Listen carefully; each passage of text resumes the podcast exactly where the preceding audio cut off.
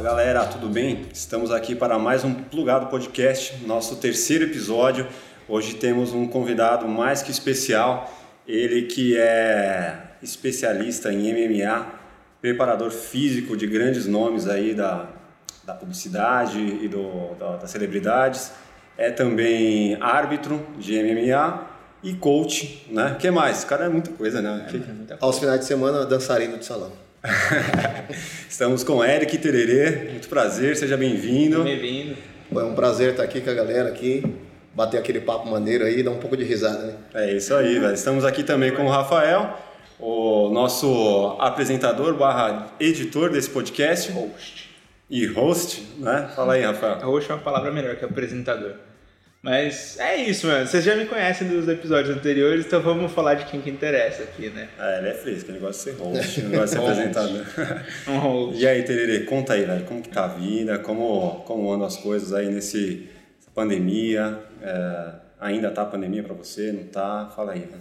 Então, a pandemia, ela deu uma parada, né, na, na, na academia, né, nas academias, pela restrição, né, de espaço, de então, no meu caso, assim, como professor, treinador, é, foi um pouco ruim devido cair os eventos, né? E quanto mais eventos tem, mais atletas estão sendo preparados, né? Então aí teve que fechar a academia, alguns atletas ficaram em casa, muitas pessoas com medo de até treinar em casa, no, no caso do personal, e deu aquela balançada, né? E... Isso por quanto tempo? Que um mês, dois meses ou foi mais?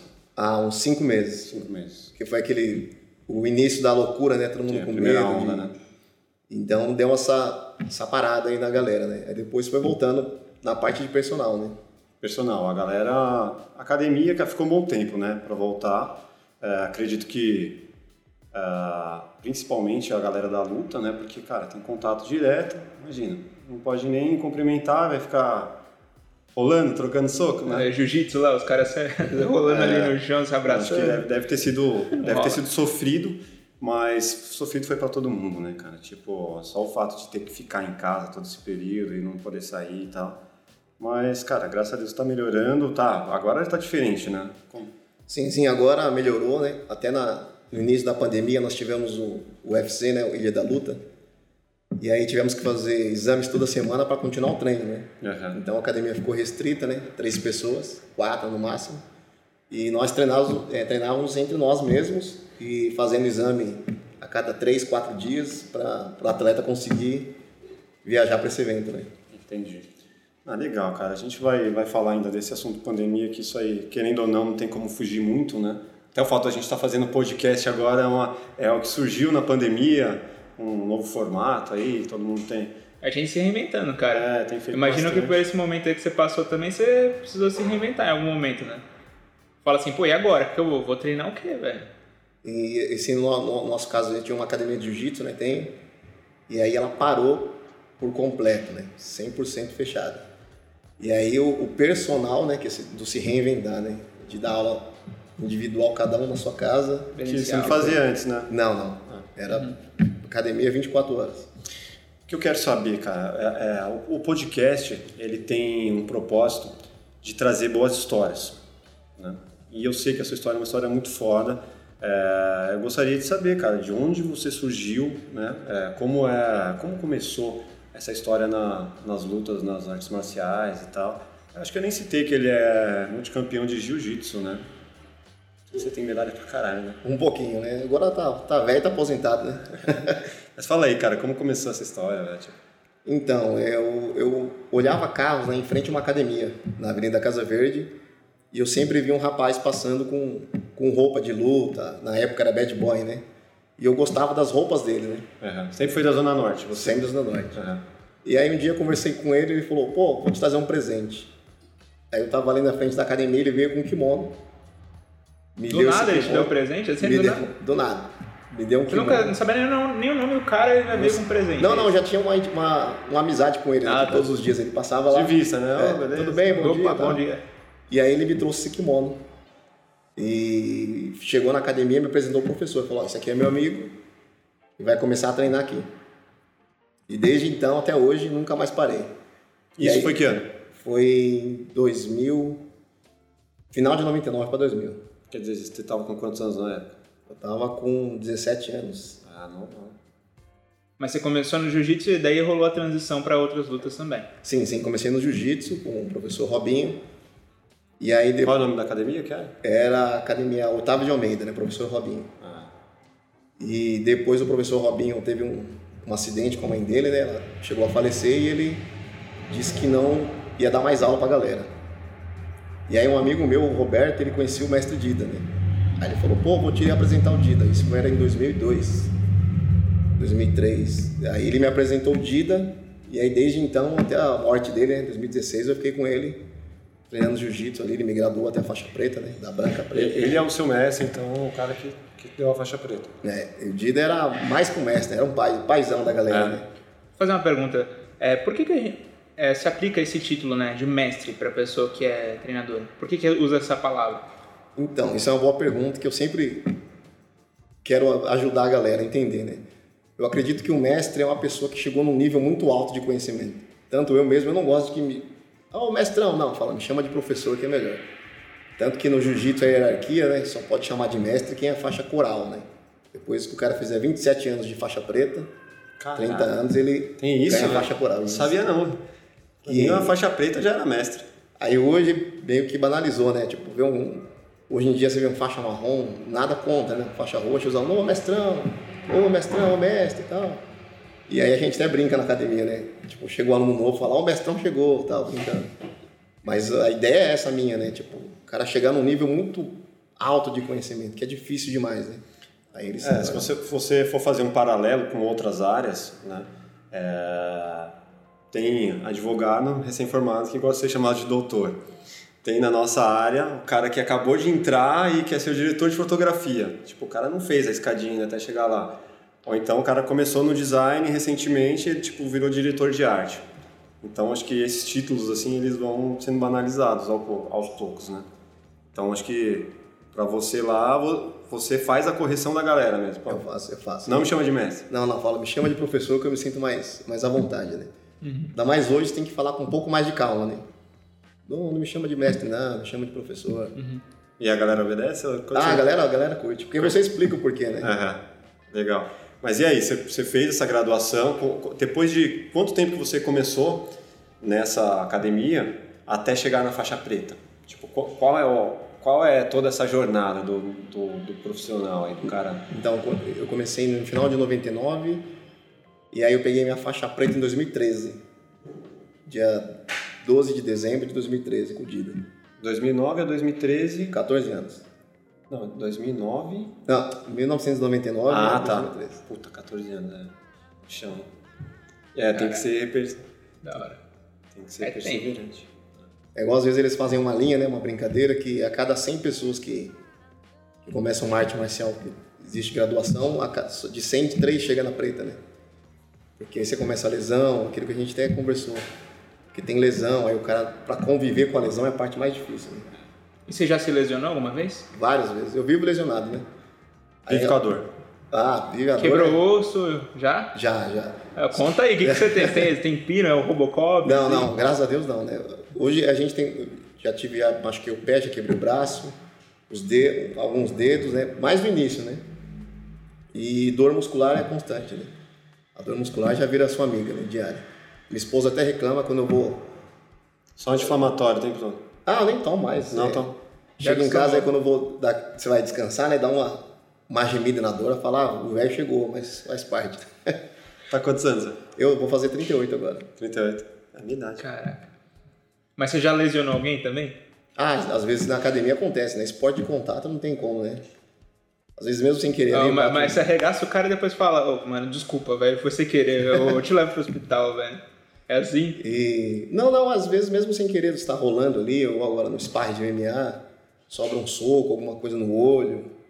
Faz parte do jogo, né? Faz parte, quem tá lá tá lá pra apanhar, né? Cara, o que, eu, é, o que eu quero entender, cara, se você faz 14 anos até chegar à faixa preta, você falou que tem, precisa ter 27 anos de faixa preta pra você chegar na coral, é isso? Coral, isso. Cara, tipo, faz a soma aí, quantos anos?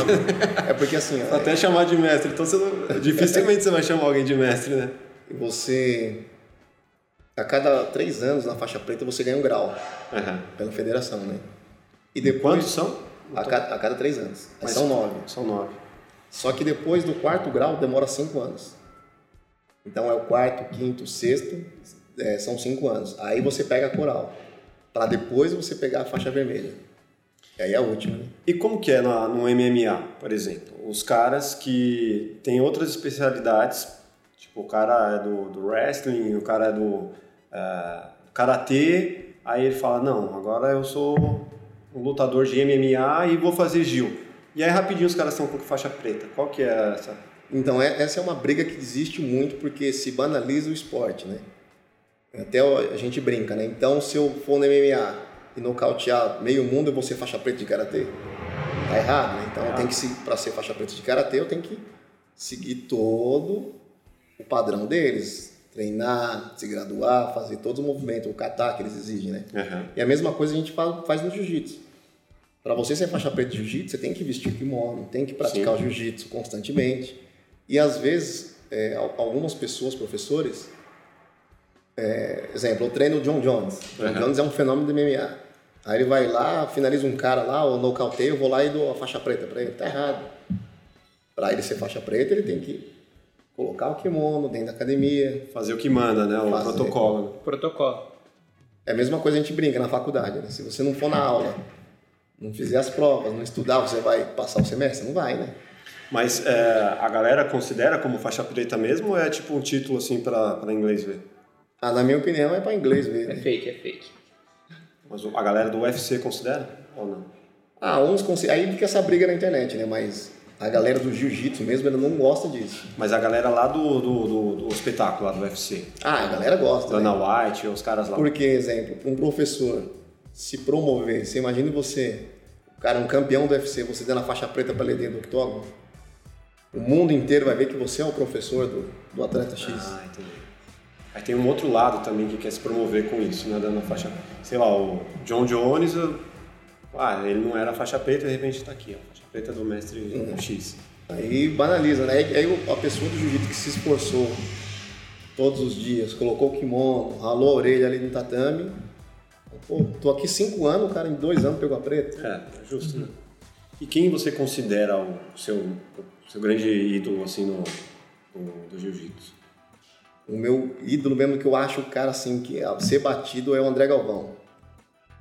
Porque ele é, um, na minha opinião, né, um atleta que se diversifica. né? Então ele luta de kimono, luta sem kimono, já lutou em MMA, ele já foi, já foi testado em várias áreas, né? Aham. E todas as áreas que ele foi testado, o jiu-jitsu dele assim foi cara é casca grossa. casca dá pior qualidade. Aquele bicho é, é o cara.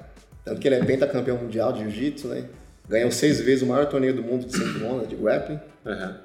Então ele é o cara Qual que. Quais foram os campeonatos que você ganhou? Tem bastante, né? Mas assim, mais venceu. Tem os internacionais, né? Tem os É, eventos. tem o, o, que eu, o que eu não venci, mas o que me dá mais orgulho de ter participado é o de Abu Dhabi, né? Aham. Do Grande Slam de Abu Dhabi, que pra mim é o melhor evento que tem de jiu-jitsu, pelo respeito ao atleta, pela organização e por tudo que ele representa, né? O Grande Slam de Abu Dhabi, então pra mim é. Você pegou Eu fiquei em terceiro lugar. terceiro. Mas pra mim é o melhor evento e eu fui seis, cinco vezes, quatro vezes nesse evento e só no último, 2016, que eu consegui ainda subir no pódio. De tão difícil que é. Entendi. E os brasileiros você ganhou vários. Sim, aí, aí que, assim, existe várias federações, né? Então existe a CBJJE, existe a IBJJF, agora tem a CBJJO. Isso também é uma briga que existe, né? Então, exemplo, você fala assim, eu sou campeão brasileiro de tal federação. E o cara campeão brasileiro de outra federação também é campeão brasileiro. E não existe um unificado? Tipo assim, uma CBF do. do... Não, ainda não. Então, nós entendemos que a federação máxima é a IBJJF, né? Que é a federação mais organizada, assim, né? digamos. Então, tem um brasileiro deles, que é uma vez no ano. Esse eu nunca ganhei, o brasileiro da IBJJF nunca ganhei. Eu ganhei da CBJJE, do. Jiu Esportivo. E é um evento muito organizado, é um evento que entra 7 mil atletas. E eu já, já consegui ganhar por equipe, né, com os alunos. Nossa equipe, a GF Team, já foi campeã por alunos. Mas individual, da IBJJF, que é o CBJJ, não ganhei. Aí, E agora você Ainda vai tentar ou Ah, já? não, agora acabou a gasolina, né? Agora Agora é só treinar. é só ensinar a molecada agora. Professor, Ô, explica pra galera aqui o que, que é a federação, por que, que existem várias, o que, que é isso? Pra quem é leigo, 100% leigo. Então, é assim, a Federação de Jiu-Jitsu. É, é, vou explicar um jeito mais fácil. É como se tivesse a Federação Paulista de Futebol, a CBF e a FIFA, certo? Então, a IBJJF, ela é ligada à CBJJ. A IBJJF é internacional e tem a CBJJ que cuida aqui do Brasil. Uhum. E a Federação Paulista de Jiu-Jitsu ela é ligada à CBJJ. Então, uma É federação escadinha, né? é uma escadinha. Uma federação vai ajudando a outra. Então, exemplo, eu sou campeão paulista, eu vou ser campeão brasileiro pela CBJJ. Eu tenho que ser campeão mundial pela IBJJF. É tipo uma prefeitura, um governo, o país e comissão internacional. Escadinha, famosa. É, e, e querendo ou não, é, todos têm que seguir os padrões internacionais, porque é, é meio confuso. O jiu-jitsu não é brasileiro? Sim.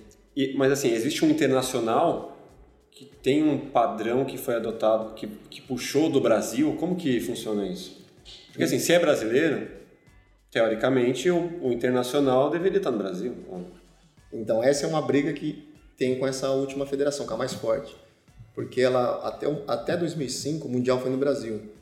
E depois só foi na Califórnia. E muitas vezes as pessoas não conseguem o visto para ir para a Califórnia. Então, você tá lá alguns brasileiros que já moram lá, ou residam lá ou conseguem o visto, lutam o Mundial. Só que tem muito cara que pode ser campeão mundial que não conseguiu visto. Então tem essa briga, Já né? tá injusto, né? É meio que injusto pro, pro brasileiro. Então, o legal seria fazer como se fosse no futebol. Cada ano você fazer um mundial em um país. Sim. Um ano na Argentina, um ano nos Estados Unidos, Marrocos. E você dá oportunidade para o mundo inteiro lutar o campeonato mundial. E por que não é assim? Porque a IBJJF, na minha opinião, que tem um presidente vitalício, que ele acha que os Estados Unidos é uma coisa que vai vender bastante. Mas quem elegeu ele? Não, ele mesmo foi o O cara, idealizador, ah, o cara criou, tipo, beleza, vou criar aqui. é o dono da bola. Ele, Ele, criou o trono e sentou, né? é, ele, ele é o dono da bola, então se ele falar que o Mundial é na Califórnia, é na Califórnia. Mas as, as federações brasileiras, por exemplo, tipo, não entram em desacordo com ele e falam, ah, fica aí então, que se for. Então, entram mais pelo nome, pela história. Então, exemplo, o cara luta aqui o Mundial no Brasil, que é da Confederação de Jiu-Jitsu Esportivo. Aí ele ganha, então ele vai, ele vai querer ganhar o Mundial. Ele tem um desejo também. Ele tem um de- de ir desejo de Califórnia. segurar a medalha da BJJF. Agora tem a Confederação de, de Jiu-Jitsu Olímpico, que logo logo vão fazer um Mundial também. Aí, Então, existe três campeões mundiais Por ano. por ano. Por ano, né? Três, aí são nove categorias, então tem nove campeões mundiais em três federações. O título que você mais curtiu, assim, é, o, o- a é, não o título, mas a posição que você mais curtiu, então, foi o terceiro lugar lá na, no Abu Dhabi. No Grand Slam. No Grand Slam, então, o Grand Slam existe agora uma federação árabe, né? Que é a, que é a Federação Árabe de Jiu-Jitsu. Então eles fazem outro mundial, que é o World Pro. Família confusa. já tô ficando confuso, mano. que Pega é lá e com a memória.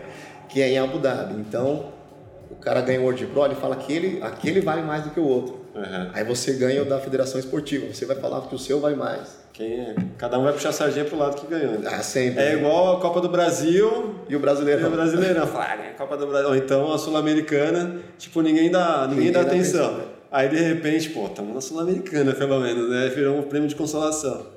E assim, o que é estranho, né? Tem pessoas, atletas que tem o green card, que moram. Então o cara só luta o mundial. Ele não luta o brasileiro, não luta o campeonato paulista, não luta o campeonato regional, não luta o sul brasileiro que existe.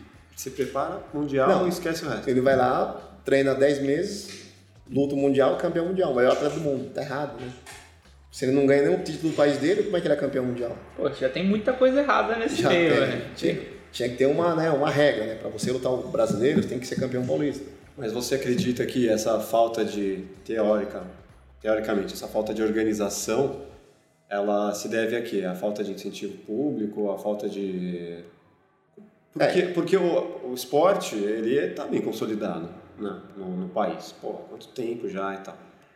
Mas eu não sei, talvez falta uma vista do governo, de incentivos, o que que é? É, eu acredito que. Da, da grande mídia, talvez? Não, ho- hoje em dia, né, a internet está ajudando muito, né, o jiu-jitsu. Campeonato passando ao vivo no YouTube, é, vários, várias páginas no Instagram. Só que eu ac- acredito que o interesse de cada presidente de federação é diferente, né? Tipo, se eu juntar com você, eu vou ganhar o que com isso? Aham. Então eu prefiro ter o meu campeonato. Mas é uma disputa política, então. Isso, eu acredito nisso. Porque um, um presidente vitalício não pode existir, né?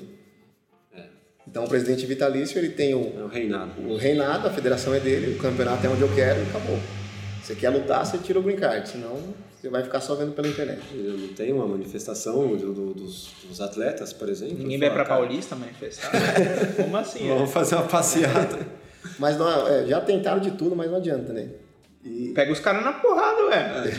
igual, é igual exemplo, a Federação de Abu Dhabi, porque eu gosto tanto, porque existe isso, né? Para você lutar World Pro, você tem que fazer uma seletiva. Aí tem a seletiva de cada continente, tem a seletiva ah, sul-americana, a galera vem aqui luta, e tem.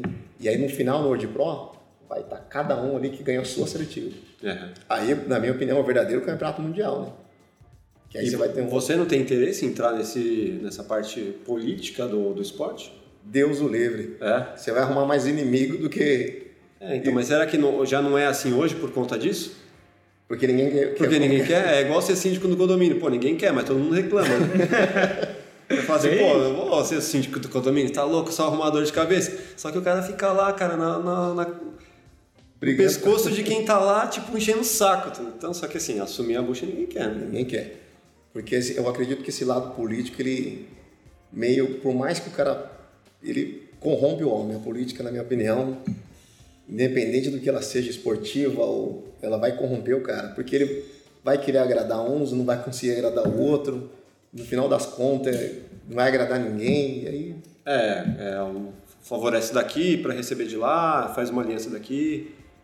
Felizmente a política é assim, mas é por isso que é política, né? Então, mas se o esporte precisa de. É, é que é foda, né? Você pensar assim, pô, vou entrar no negócio agora, não, vou dar o meu treino aqui, vou seguir minha vida e. ah, eu prefiro dar aula pra galera e colocar eles pra brigar, que é mais, é, é mais satisfatório, né? É. Os caras que começaram o UFC, é, você sabe a história? Você poderia contar um pouco assim do- dos Gracie, como que foi essa, essa parada toda? Assim? Sim, sim. Conta pra, é assim, eu, é, eu tava até tentando explicar pro Rafael esses dias é, que lá no começo não tinha, tipo, divisão de categoria, não tinha é, nenhuma regra que impedisse o cara de dar uma cotovelada na nuca do outro, nada disso. Tipo, cara, queria você contando um pouco desse, dessa, de como o, o UFC é, se deu através dos brasileiros e como é a, a história dele. Então, o, o- UFC ele foi criado pelo Rorion Grace, né? Que é um dos irmãos mais velhos do Royce Grace. E ele foi para os Estados Unidos e queria divulgar o jiu-jitsu como era no Brasil. E aí ele montou uma academia, acho que, se eu não me engano, na garagem dele e começou a fazer desafios com outras, outras artes, né? Contra Kung Fu, Muay Thai, boxe, assim. Tinha capoeira? Tinha tudo lá. E, e a ideia era o quê? Era mostrar a eficiência do esporte. Assim como o Hélio Gracie sempre pregou, né? Vamos mostrar a eficiência do jiu-jitsu, que o mais fraco pode ganhar do mais forte. Independente de esporte físico, né, É. cara? E aí isso foi ganhando uma proporção, né? Ó, academia de tal bairro, desafio e tal. Tudo no Rio de Janeiro, né? E, então, isso já estava nos Estados Unidos. Ah, já tava lá. É, e no Rio de Janeiro já tinha um Vale Tudo aqui, né? vô? Que era loucura e foram pra lá. Tipo o Reino de Galo, assim. Era, quem bate mais chonamento. E aí, É. e aí eles, ele tinha um aluno que era, ele já queria fazer esse evento, né? Pra ver qual que era a melhor arte marcial. A ideia do UFC era essa. A melhor arte marcial. E aí esse aluno dele trabalhava no filme do Conan, fazia o cenário. Então ele pediu para que esse cara Pô, fizesse, a história do octógono, né? é, fizesse um, um octógono, né? na época não era, né? Um ringue que não desse pro cara fugir. Porque a maioria dos caras fugiam, né? É uma arena, né? É uma arena. cara.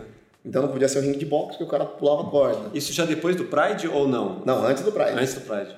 E aí o cara foi, foi e bolou o octógono. Então tem grade na altura, né? 1,80m ali, 1,70m. E o cara só vai sair de lá se ele conseguir pular, né? E aí começou, tanto que o UFC 1, se você ver, é arte contra arte. Então tem um cara do jiu-jitsu, um cara de taekwondo, um cara do boxe. Ah, era, era unificado. assim. Então, Era, se você é karatê, vai contra o karatê. Não, não, era tipo um cara de cada arte marcial. Ah, cada um representando a sua. Pra mostrar a eficiência do jiu-jitsu. Tipo no Grande Dragão Branco, lá, né? Do Van Damme. O Rafael nem vai saber. nem era nascido. e, e aí foi indo, indo, e, e aí o tanto que o, trouxeram, levaram o Royce Grace para lutar o UFC 1. E o Royce Grace não era um cara competitivo, não era um cara. Então era o modelo ideal, era um cara magro, não tinha orelha estourada, era um cara magro, um cara de pessoa gente boa. Que você é o cara que você olha e fala, não dá nada. Pô, esse cara aí vai... Que é que se você põe, põe um cara fortão lá, a orelha toda estourada, já, Já assusta, já cara, assusta, né? é, vai ganhar. Aqui na época tinha o Rickson Grace, né? Uhum. Rickson Grace já era muito conhecido. Mais então- velho, irmão mais velho. É, então falaram, vamos colocar o Royce, um garoto, magrinho, vai dar de kimono e ele vai mostrar a eficiência. E deu certo, né? Graças a Deus. Ele foi lá ganhar o UFC 1 sem dar um soco, né? Só mobilizava os caras, estrangulava os caras, Mas os grandões. os grandões. Aí depois, os americanos gostam desse entretenimento, né? Vamos fazer mais um. Aí, E tipo o Davi contra Golias. é, né? ele foi no UFC 2, aí ganhou de novo, quebrou todo mundo. Pô, esse magrinho aí é terrível. Aí fizeram uma luta casada com um cara, um americano, Ken Shamrock, ele foi lá e ganhou do cara. E aí foi ganhando é, o que é hoje no UFC, né? É uma notori- notoriedade, né? Só que hoje não existe mais isso, né? Hoje, tanto que a gente fala que o UFC é outro esporte, né? O MMA em si. Que é, um- essas pessoas são super atletas, né? Então o cara é bom de boxe, é bom de jiu-jitsu, é bom de wrestling. Ele entra ali, é um super atleta, né? Então quer dizer, é, toda essa evolução do esporte se deu por conta da- dessa eficiência no UFC, você acha ou não? Sim, eu acredito que sim. Ah, Porque tinha, tinha uns, uns vale-tudos no Brasil, só que não era visto, né? Porque aquele negócio meio quebra-pau. meio submundo, né? É tipo batalha de rap hoje que os caras fazem na rua, assim. Se reúne ali uma galera, é meio clandestino, não tem nenhum patrocinador, não tem ringue, não tem nada, é só vamos brigar aqui, é isso. E aí a parte boa que a gente fala, né, do negócio do- o americano, né? ele sabe fazer o show, né? É, criar um aí, espetáculo, é, né? vamos colocar uma regra, vamos colocar uma comissão atlética. A comissão atlética tem que ter regra, no meu caso era a comissão de boxe. Ó, não pode dar soco na nuca, não pode ir com a mão limpa. Pode pisar na cabeça. É, foi se criando regra para tornar televisivo. Aí você vai. Você com a sua- com seu filho lá de 3 anos, imagina ele vendo um cara colocando o dedo no olho do outro, É. não pode. Morder, podia morder também, não? No UFC 1 podia morder, puxar cabelo, Podia qualquer coisa. qualquer coisa. Arranhar, arranhar. So- Caralho, né? é, Isso que surreal. Chute nas partes. o cara tá te pegando, você vai lá e tchau, enfia uma mordida. Não, é- mordida é- não dá, né? Tanto que tem um, Mas é, né? cara. Não, arrancar o nariz do cara na mordida, velho. tem um depoimento do, Só o Mike Tyson pode morder. do Big John, né, que foi um dos primeiros árbitros, que ele perguntou, né, qual que é a regra? Colocaram o cara para O arbitrar, Big John brancão, fortão, né? é, e falaram assim, ó, Big John, quem desistir, você para. Tipo, não tinha regra. Aí o cara, pô, o que eu faço? Deixa os caras aí. E, qual- e qual que era o, o- o processo, então, pra ele parar a luta? Ela, tipo, mano, o cara, o cara desmaiar... Não, aí você desmaiar ou dar os três tapinhas? Que Ah. Três tapinhas é mundial, né? Tipo, bateu três vezes, acabou. Pô, pediu arrego. Só que aí era cara perdendo dente, até chegar na, na regra que é hoje, né? E quais são as regras hoje? Considerando que assim, é, é a mistura de lutas. A mistura de outras artes marciais, outras coisas assim. Então, às vezes você vê uma luta, por exemplo, vai, no judô são algumas regras. Você vê no jiu-jitsu ou no karatê, ou enfim, outras lutas são outras regras. E quando mistura isso tudo, o que que pode e o que que não pode? Entendeu? Eu vou explicar o que não pode, que é mais fácil. Tá. Então você não pode bater na nuca do adversário, Nem com porrada, nem com cotovelada, nada. nada. É. Não pode bater Pode dar na morte, nuca. né? Aqui. Ó, mas chute pode, não pode? Na nuca não. Não, é, assim, eu dei um, um- um giratório, acertou na, no cara, caiu. Ah, sim. Não é Aí foi penalidade, inten- né? Foi intencional. Foi intencional. É, tipo, porque assim, eu, que eu dou um giratório, tipo, eu não consigo também dizer onde vai acertar, É. na cara, né? Mas se pegar na nuca e o cara cair, já era. Tipo, não, não vai ser... Nocaute. Aí você não pode golpear a nuca, né? Golpe, é, na parte na- é, golpe na genitália, não pode. Quando o atleta tiver com três apoios no chão ou quatro, não pode chutar a cabeça. Só pode golpe de punho. E aí não pode segurar a grade, é, cuspir o protetor, se dá uma falta, porque às vezes o cara tá cansado, o cara Joga só pra ganhar um... é, gosta do protetor, é. Uhum. E se fizer Porque qualquer... atrapalha a respiração, é isso? Ah, quando está cansado ele dá uma atrapalhadinha. Mas é melhor respirar ruim e conservar os dentes, né? E, se ele, e se ele jogar ele de lado, você pode perder ponto? Perde ponto. Ah. Aí no caso assim, começa em 10 a 10. E aí você perdeu um ponto, já tá 10 a 9 pro cara. assim Pra você correr atrás, tem que dar um. Difícil. Tem que derrubar o cara, pelo menos. E qualquer necessidade fisiológica é desclassificada. Vontade Número de 1, um, número fudeu. 2, número 3, Cagou, fodeu. chuveiro mais cedo. Caraca. É, da hora. Pô, mas se estiver, mano, arrebentando o olho do cara, tipo, prejudicar muito o cara.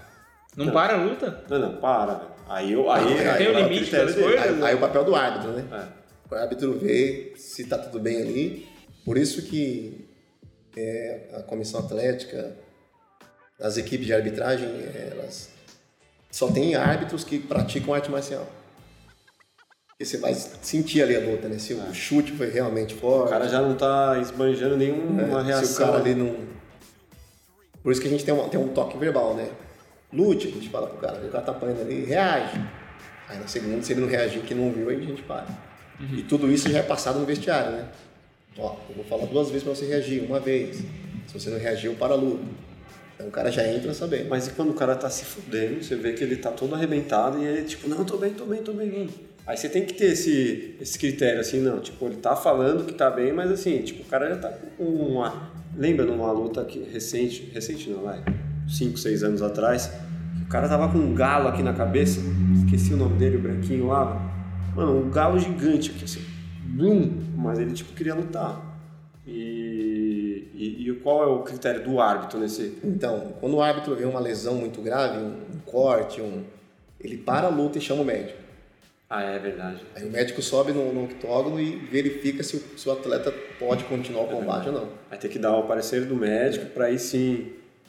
É como se o médico assinasse embaixo, né? Falar assim, cara, se, Pode ele, ir. morrer, se ele morrer, a responsa é sua, né? Não é a minha mais. Do, do- Porque teve até casos até recente do Yamazaki com que ele foi saiu do UFC porque a atleta brasileira Pedrita lutou com a Shevchenko. do Maria Mazaki. Isso, e aí a Shevchenko bateu muito nela e o sangue lavado, ele não parava a luta, né? Então aí ficou uma imagem muito feia ali, né? Aham. Tipo um atleta muito superior tecnicamente, fisicamente do que o outro e batendo, batendo, batendo e ele, Tipo, sem, quase sem piedade, né? O cara. por mais que o atleta ali tá meio Meio Karate Kid, né? No mercy.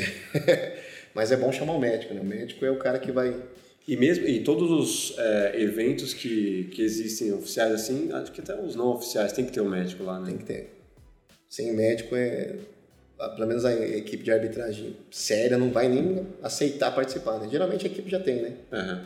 Já tem os árbitros, os juízes, os médicos, os fiscais. É uma equipe muito grande de arbitragem, né? E como é formada a equipe do atleta? A equipe do atleta tem um.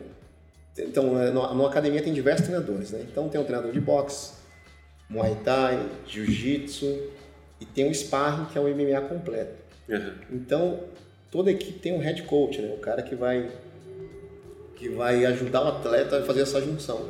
Tem esse head, só que ele controla os outros mestres também. Sim, sim. Ou É, é- é- professores. É, é meio que uma a gente faz uma como se fosse uma uma reunião, né? Exemplo. Uma Ah, hierarquia é, ali, né? O atleta X ali, ele tá falhando no o boxe dele tá muito fraco, ele vai falar com o professor de boxe. Aham. Ah, o atleta X ali, o chão dele tá muito ele tá muito lento, ele tá então o professor de jiu-jitsu pega mais no pé dele nisso aqui. Todos eles estão ali, na cola, assistindo a luta. Então, e... os treinos, que é o sparring, né? Uhum. Geralmente o sparring são três vezes na semana. Como no nosso caso lá é terça, quinta e sábado. Então nessa terça, quinta e sábado não tem. O cara não vai ali pra, ele não vai aprender nada, ele vai ali para brigar, para sair na mão. Então ele vai estar ali fazendo os sparring com os parceiros de treino e os professores estão observando ele. Sparring é trocação, É, ou não? É a, é a luta real ali na academia. Tipo, chama um cara lá que também tem um nível parecido e vamos trocar. Pra... né? Então, exemplo assim, o sparring, como a gente lá na capital da luta tem vai, 28 atletas profissionais. Então esses 28 se reúnem no horário e porrada. Porrada pra não, não machucar, né? né? Ou Aí todo mundo de acaba luvão, machucando. é, aí pega uma luva maior, né? Uma luva 14, caneleira, tem a proteção, caneleira, Aham. joelheira, luvão, alguns vão de capacete, protetor bucal e Mas a força é a força pra a valer. força da vida. Socão na cabeça. E, assim, e, e- e se acontece uma situação em que você está preparando esse cara, que você acredita que ele é o cara que vai disputar e tal, e aí tem um outro cara lá na academia que, mano, que chega e bate nesse, tipo, você traz ele, pô, peraí, Você que é o cara que, que deveria tá- disputar esse campeonato. Acontece isso ou Não, não, porque, exemplo, assim, é, todos os atletas eles são testados nos eventos, né? Uhum. Então, o evento liga lá na, na academia e fala, ó, eu preciso de um atleta peso leve. Então, ela tem os cinco caras. Desses cinco, ah, o evento escolhe um. Eu quero o, o de azul, beleza. Quem escolhe? O evento. O, o evento, não a academia. Não, a- a- o evento pede o atleta.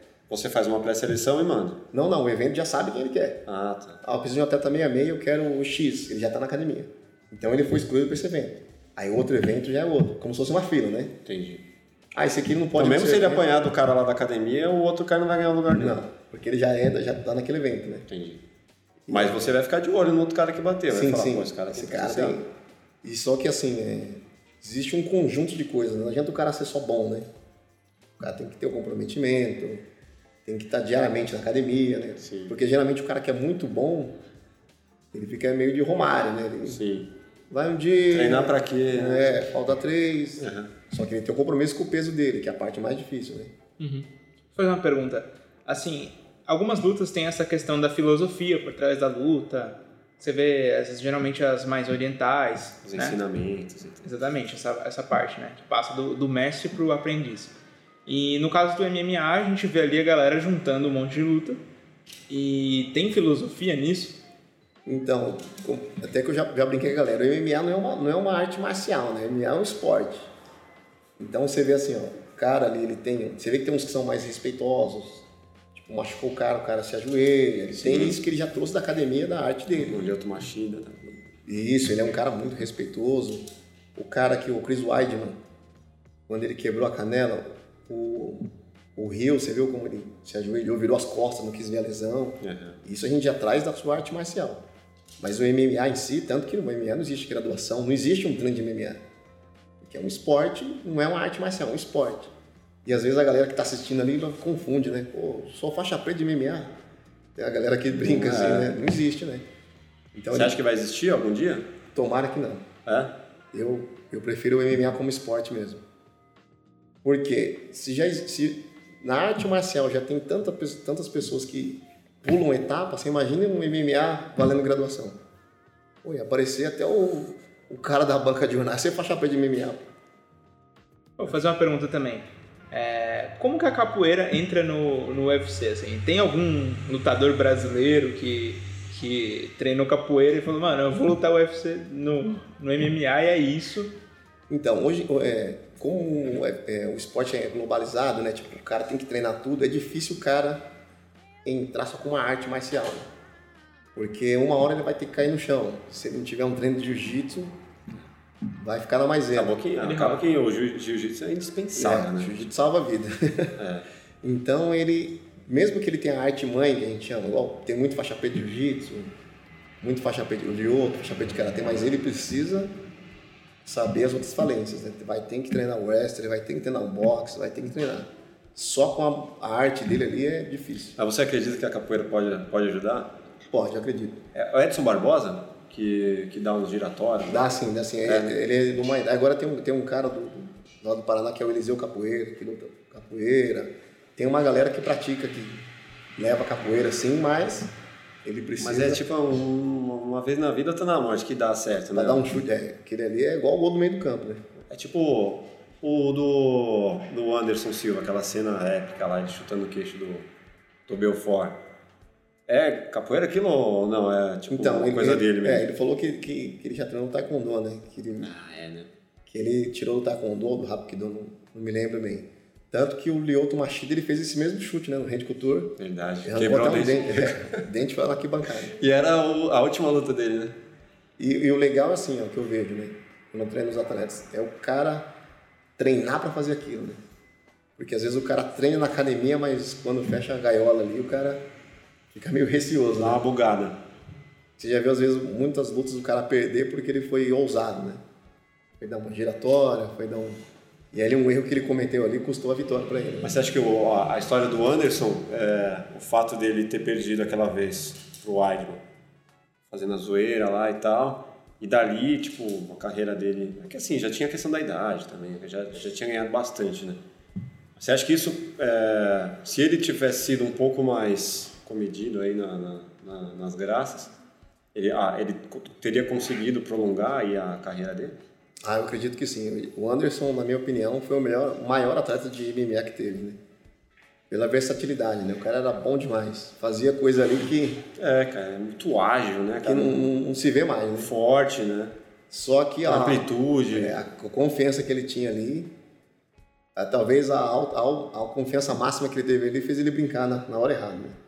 Porque se ele lutasse sério, na minha opinião, né, como professor, qualquer um da, da geração dele não tinha pra ele, não. Da categoria 84 quilos. É, é que a, a linha tênue, né? Se ele faz a zoeira e ganha, tipo, é gênio. Tipo, faz a zoeira e perde, cara, É. pô, tá vendo? Perdeu por isso. É, é igual o Neymar, né? É, igual o Neymar, vai dar o rolinho lá e perde a bola e toma um gol, tipo, ah, tá vendo? Perdeu por isso. Mas me- mesmo com a derrota dele, né, pô, eu admiro a ousadia que ele tinha, né? De, o que ele fazia no treino, ele fazia para milhões de pessoas assistir ele, né? E, e você ter o sangue frio pra fazer isso, né? Tipo, valendo, sei lá, nem sei quanto vale uma luta, sei lá, 5 milhões, sei lá quanto. E milhões e milhões de pessoas assistindo no mundo inteiro e você ter o sangue frio pra baixar a guarda, tipo, mano, bate aí. E ele era um cara, né, muito. Eu sempre gostei muito dele, né? Ele é um cara que chutava o calcanhar dos caras de letra, baixava a guarda, andava pra trás golpeando. Então você via que era um cara. Fazendo umas umas paradas assim, É, umas tipo, viradas. os- ele tava aqui e os caras estavam aqui, né? Na, na parte técnica. Mas você acha que tudo isso que ele fazia era realmente eficiente a ponto de do cara ficar puto do outro lado e tipo se desestabilizar? Ou era muito mais show assim pra quem tá assistindo? Ah, eu acredito que ele fazia um pouco de tudo, né? Um pouco de guerra psicológica e o show, né? Ele era o cara que vendia o show, né? Showman.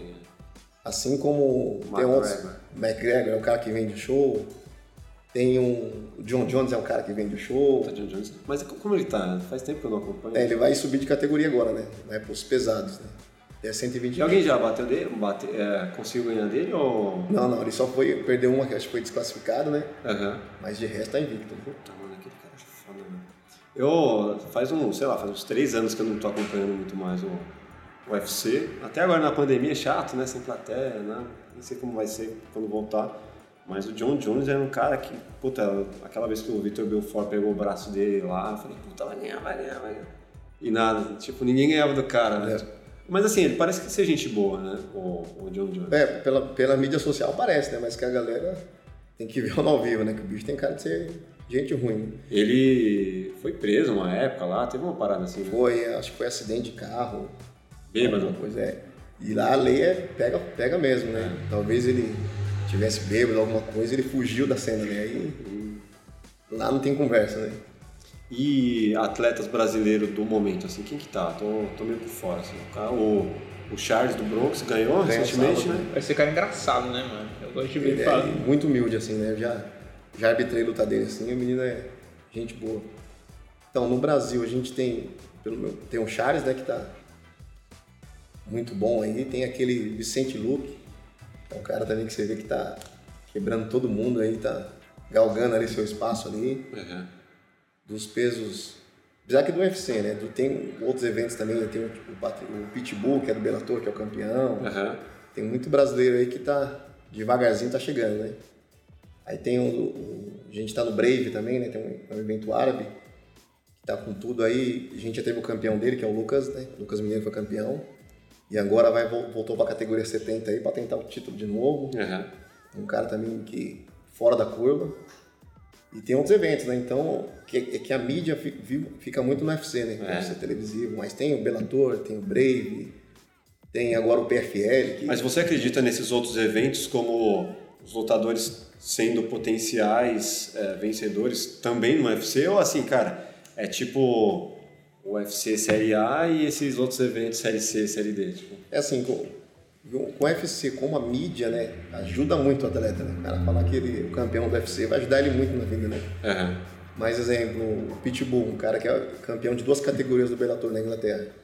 O UFC é doido pra levar o cara, o cara não vai, né? Porque lá ele tem um bom salário, é, é- tem campeão de duas categorias, já tem uma, né, uma estabilidade no evento, então é difícil. consegue, não. consegue segurar o cara. pra Consegue. Tanto que esse Michael Chandler, que lutou com o Charles, o Pitbull nocauteou ele rapidinho lá no, no Bellator, ele saiu do Bellator e foi pro, pro UFC, né? Então você fala, pô, será que o campeão do Bellator bate no campeão. Sempre vai ter essa dúvida. Isso é bom pro esporte, né? Quanto mais eventos. E será que vai ter algum momento em que os, é, os caras vão se enfrentar? O campeão de cada um desses? Ah, eu acredito que o, o chefão careca lá, o Dana não, não deixa. não vai querer, né? Porque até vai ficar pegar mal, né? É. Pô, mano, o melhor atleta que o John Jones, sei lá quem é o melhor do momento, Apanhou perdeu pro é. cara que é um evento muito inferior, né? Tipo, toda a grana que faz girar, né? Eu imagino. Ou agora tem um evento americano também, o PFL, que é o GP de um milhão, né? Um milhão de dólares, né? Uhum. Todo ano eles fazem isso. Aí entram oito atletas e eles vão lutando entre si. Quem ficar primeiro do ranking leva um milhão de dólares, né? E tem um que passa na Rede TV agora também, não tem? Que é o Bellator, é esse Ah, aí. o Bellator? Esse aí que tem um brasileiro, Pitbull, alguns brasileiros lá que estão se destacando. Ah, então é legal, aquele lá Muito bom. dá pra acompanhar. Porque eu, eu, eu vi assim, eu falei, puta, mas será que é um campeonato zoado? É Tipo, não sei se. Tem um evento também que a gente tem alguns atletas, que é o ACA, é um evento russo, Uhum. que é considerado por muitos o segundo maior evento do mundo, né? Uhum. E, só que não passa na TV aberta. Né? Passa lá na Rússia e, e pelo aplicativo. Entendi. Cara, no, no esporte, qual que. é, eu, eu gostaria de saber de você se você tem uma grande frustração, assim. Tipo, puta, eu queria ou vencer esse campeonato, ou eu queria ser isso, ou aquilo. Tipo, existe uma frustração? Por minha parte, não, né? Eu, eu sempre. Tudo que eu tentei fazer, graças a Deus, deu certo, né? Então, exemplo, ah, eu vou, eu vou treinar, eu vou entrar no MMA. Então, sempre tive o caminho um pouco difícil, mas que no final deu certo. né? Que tem aquela briga do começo, mas deu certo, né? Igual um exemplo bobo, assim, que eu dou. Eu, essa academia que eu trabalho hoje, a Capital da Luta, na minha opinião, hoje, se você colocar num papel, é a melhor equipe de São Paulo de MMA. E eu conheci o, o dono da equipe, o Lucas Mineiro, no, no aeroporto, sabe? Tipo, nós era, eu era de outra academia, de outra equipe que estava se desfazendo e eu fui com o atleta, o Popeye, e na volta, o Popeye era amigo do Lucas, aí começou aquela conversa e tal. E aí hoje eu tô lá, né, ajudando a galera nos treinos e eu vejo que, tipo, é aquela energia que você quer que ela atrai as coisas pra você, né? Você se sente realizado, então, no, no- no esporte? Ah, eu me sinto, eu me sinto. Mas não teve nenhum aluno assim que você pegou, projetou a carreira do cara, tipo, tornou o cara grande e depois o cara foi, ele foi injusto assim com você, tá ligado? Falou, ah, mano, você não me ajuda em nada. tá ligado? Ah, então, é... Que rola às vezes, né? O cara, Ah, o cara vira as rola, costas, né? Então, como eu convivi muito com o meu primeiro mestre, o Dido, eu via muito esse filme acontecer na academia dele. Tipo, ele já deu moto pro cara. O cara ir treinar, ele deu uma moto, tipo, só pra você vir treinar. Ajudou muitas pessoas e aí a pessoa veio ali e ganhava um, um campeonato importante, era graduado faixa preta e virava as costas para ele. Né? Então, com o decorrer dessa, desse aprendizado, né, que eu digo que o Dida foi um cara que me ensinou muito na vida, você acaba criando essa barreira, né? Você não deixa chegar a esse ponto tipo, de você criar uma pessoa. Então, no, no meu caso, eu sempre procurei fazer parte de uma equipe que a responsabilidade não seja só minha. Então, eu tenho a minha responsabilidade como, como técnico de alguns atletas, só que existe uma, uma equipe por trás, Uma responsabilidade compartilhada. né? compartilhada. Se o cara decepcionar um, ele vai decepcionar todos. É que é diferente do boxe, né? Porque o boxe normalmente é um, é um cara só, ou não, não sei se é ainda assim. Não, hoje é uma equipe, né? É, equipe não, não Então tem mais você- só esse lance de ter o meu treinador e eu aqui fazendo rock balboa. É, igual a gente tem o nosso time lá. Então o time tem o professor de jiu-jitsu, professor de muay thai, professor de boxe, toda a galera que treina com Psicólogo. você, psicólogo, nutricionista. Então, se, se você decepcionar um cara, você sai da equipe, você vai decepcionar todo mundo, nutricionista, fisioterapeuta. É uma empresa, né? praticamente. É, hoje em dia virou uma empresa. E, e com, com estrutura que tem é difícil o atleta sair. Porque se ele tá em- envolto por essas pessoas, também. A não ser que ele receba uma, uma proposta milionária, aí o cara. Sei lá, aí o cara vai ter que pesar, né? É igual o jogador de futebol. Fala assim, pô, o cara saiu lá do terrão do Corinthians lá, cresceu aqui e de repente saiu. Pô, mas hoje em dia já não é nem novidade mais isso. Mas no, no, no MMA ou no, no Gil, é, é comum acontecer ou o cara tem, meu, o cara é meu mestre, tipo, tô aqui, não vou aceitar o dinheiro. No MMA não muito, porque as equipes já montam essa estrutura, né? Então o cara tem o cara que vai, vai entrar em contato com os eventos. Agora no jiu-jitsu, como é um esporte que você tem que pagar para lutar, existe a inscrição, existe todo o gasto com kimono, é um esporte caro, você vai pensar. Né? Então tem equipes que, exemplo, ah, eu pago subscrição, vem pro meu, pro meu, pro meu time. Então, até às vezes você entende, porque às vezes um garoto que não tem o dinheiro da inscrição, não tem um, um kimono legal, não tem né, um companheiro nutricional, ele vai. E eu entendo ele pela necessidade. Né? Agora, se sua academia te dá estrutura de kimono, campeonato, não, aí eu acho ruim né, a pessoa fazer isso. Mas tem que seguir, seguir o desejo do coração, né? ali. Você acredita que o esporte ele te salvou de ir por caminhos errados?